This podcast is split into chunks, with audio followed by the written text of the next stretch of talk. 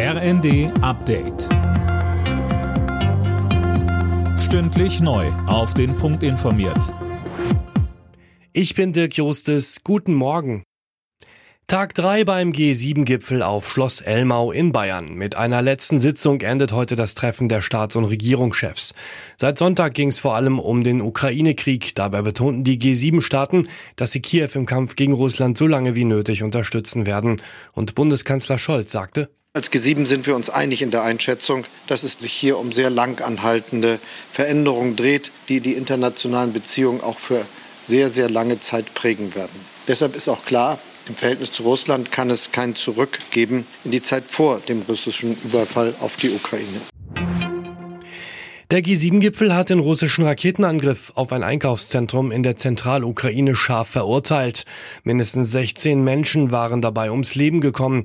Wahllose Angriffe auf unschuldige Zivilisten sind ein Kriegsverbrechen, so die Staats- und Regierungschefs. Die chaotische Lage an den deutschen Flughäfen ist heute Thema einer hochrangig besetzten Krisenrunde. Das berichtet die Bild-Zeitung. Wer soll an dem Gespräch denn teilnehmen, Gisa Weber? Dem Bericht zufolge wollen sich Vertreter der zehn größten deutschen Flughäfen, der Bundespolizei sowie anderer Behörden und Dienstleister online zusammenschalten.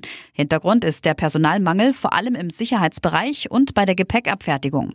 Lange Schlangen bei den Check-ins und verschollenes Gepäck sind die Folge und das bereits vor Beginn der Sommerferien in den meisten Bundesländern. Im Gespräch ist unter anderem das Nachtflugverbot zu lockern, um die Startzeiten zu entzerren.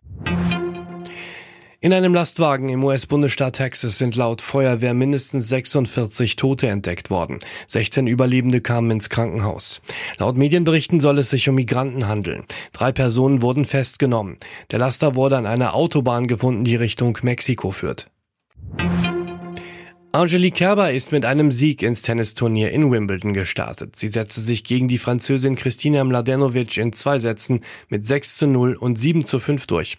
2018 hatte Kerber das Turnier gewonnen. Im vergangenen Jahr hatte sie es bis ins Halbfinale geschafft. Alle Nachrichten auf rnd.de